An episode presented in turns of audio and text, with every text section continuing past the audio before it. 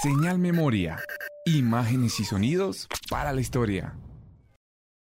¿Cuándo y cómo aparecieron los cantos corales en el Chocó que se llaman romances y alabados?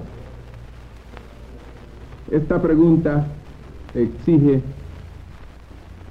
un poco de, de disquisiciones con el propósito de poder entender el valor folclórico de las grabaciones que a continuación escucharemos.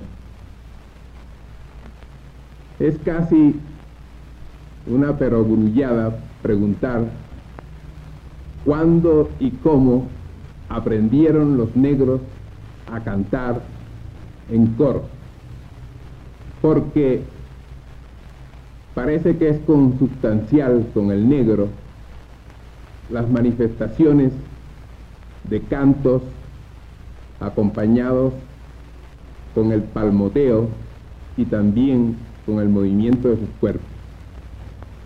En todas las culturas africanas encontramos estos cantos corales primitivos. En las Bantú, en la cultura yoruba, en la Fanti, y ese mismo proceso aparece en la transculturación de estas culturas africanas en América.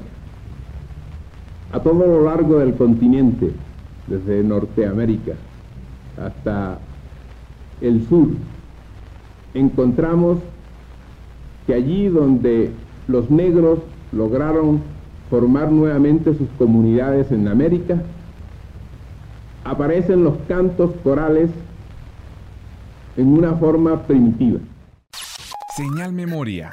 Imágenes y sonidos para la historia.